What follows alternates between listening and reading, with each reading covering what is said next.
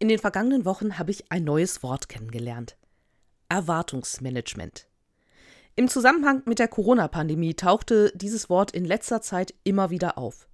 Dass das Erwartungsmanagement bezüglich der Impfungen oder der Schul- und Kita-Öffnungen unglücklich gewesen sei oder dass die Politik insgesamt an einem besseren Erwartungsmanagement arbeiten müsse. Neugierig wie ich bin, habe ich mich dann ein klein wenig belesen.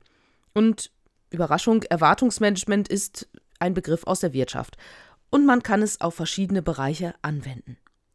Im Grunde geht es immer um die Frage, welche Erwartungen zwei Seiten aneinander haben. Im Idealfall, dass in einem Miteinander die Erwartungen auf beiden Seiten erfüllt sind. Dann sind alle glücklich. Es läuft. Ein Beispiel. Wenn ich in ein Restaurant gehe, dann habe ich an das Essen und an das Ambiente bestimmte Erwartungen. In der Pommesbude um die Ecke sind das ganz andere als in einem Sternerestaurant, ganz klar. Im Gegenzug erwartet der Restaurantbesitzer von mir, dass ich das, was ich verzehre, auch bezahle und mich auch dem Restaurant entsprechend kleide oder verhalte. Werden meine Erwartungen und die des Restaurantbesitzers erfüllt, dann sind wir beide glücklich. Bei einem Restaurantbesuch ist das mit den Erwartungen noch relativ einfach. Aber wie sieht es denn mit den Erwartungen in einer Beziehung aus? Zwei Menschen verlieben sich und entscheiden sich, ihr Leben miteinander zu verbringen. Beide haben gewisse Erwartungen an diese Beziehung und wie das miteinander funktionieren soll. Manche dieser Erwartungen werden ausgesprochen, andere nicht. Vielleicht, weil man sich nicht traut, dem Partner oder der Partnerin von seinen eigenen Bedürfnissen und Erwartungen zu berichten. Vielleicht hält man seine eigenen Bedürfnisse für nicht wichtig genug. Vielleicht denke ich, dass es doch meinem Gegenüber völlig klar sein muss, was meine Erwartungen denn sind. Tja, und manche Erwartungen, die ich habe, die sind mir selbst vielleicht gar nicht so bewusst.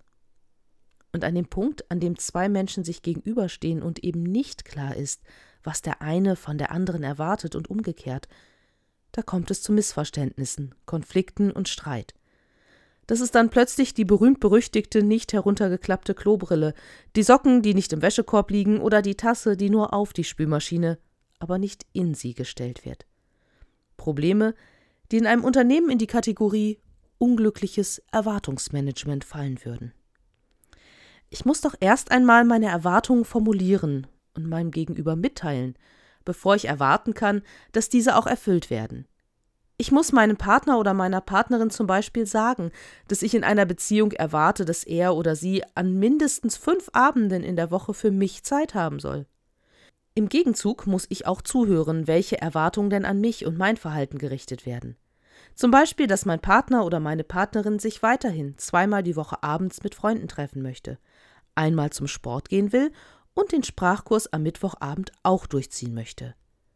Und wenn dann all diese Erwartungen auf dem Tisch liegen, dann muss sortiert werden.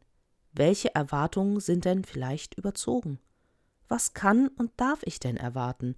Und wie können wir da zusammenkommen, Kompromisse schließen, wenn unsere Erwartungen nicht zueinander passen? Ziel eines Erwartungsmanagements ist es, die Erwartungen und die zu liefernde Leistung aneinander anzupassen.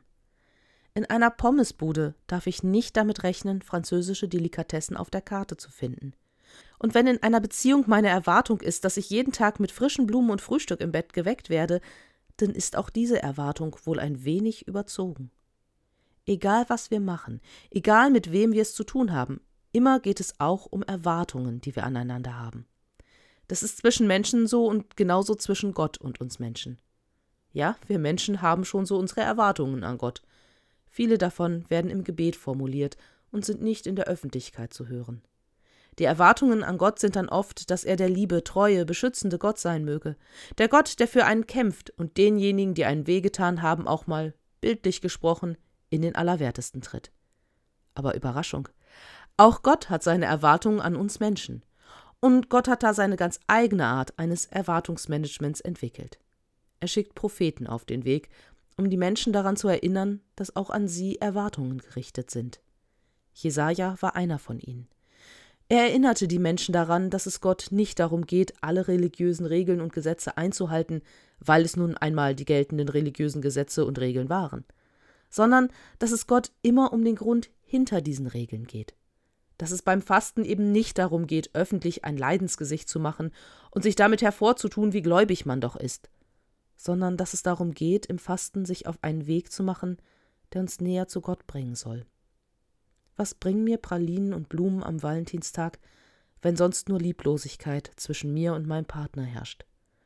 Ob es nun um den Valentinstag oder religiöses Leben geht, es geht um die Haltung dahinter, die Frage nach dem, warum wir etwas tun.